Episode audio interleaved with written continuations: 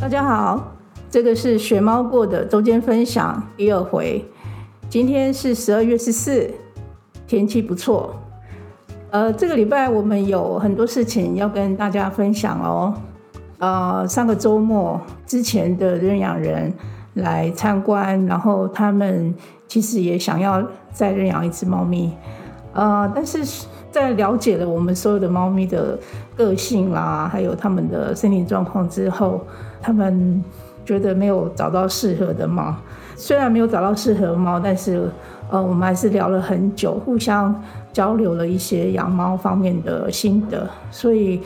也让我了解说，从认养人的角度，他们的需求还有他们所期望是。什么样子的猫适合他们的家庭？也许未来我能够再有机会帮他们媒合。那上礼拜周末也有福大的同学来参访，这是蛮有趣的一个呃合作的机会，因为一直以来过去两三年都有提供服务学习给呃高中大学的学生来做服务学习。那这次福大的同学是两位呃福大法律系大二的学生。根据我了解，他们其实是修了一堂呃必修课，叫做人生哲学。那老师希望他们能够在这个学期交出一份报告，是跟人生哲学有关的呃这个主题。没想到他们会找到我们这个机构来做他们的期末报告。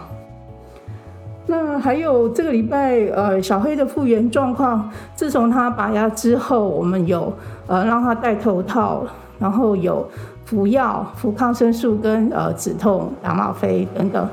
在这样子的照顾之下，小小黑的呃牙齿恢复得很好。这个礼拜五也要做呃回诊，再让医生确定一下伤口复原的状况。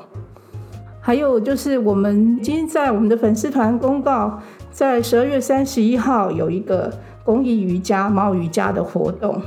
我们邀请到专业的瑜伽老师曾慈君老师来带领我们以及我们的猫咪们一起做一场不一样的猫瑜伽。呃，时间是十二月三十一号下午两点到四点，地点就是在选猫国我们新的地址，台北市内湖区康宁路三段一八九巷四十二之一号。欢迎您来体验一下跟猫咪一起做瑜伽，请大家上我们的粉丝团报名，希望大家踊跃报名，名额有限，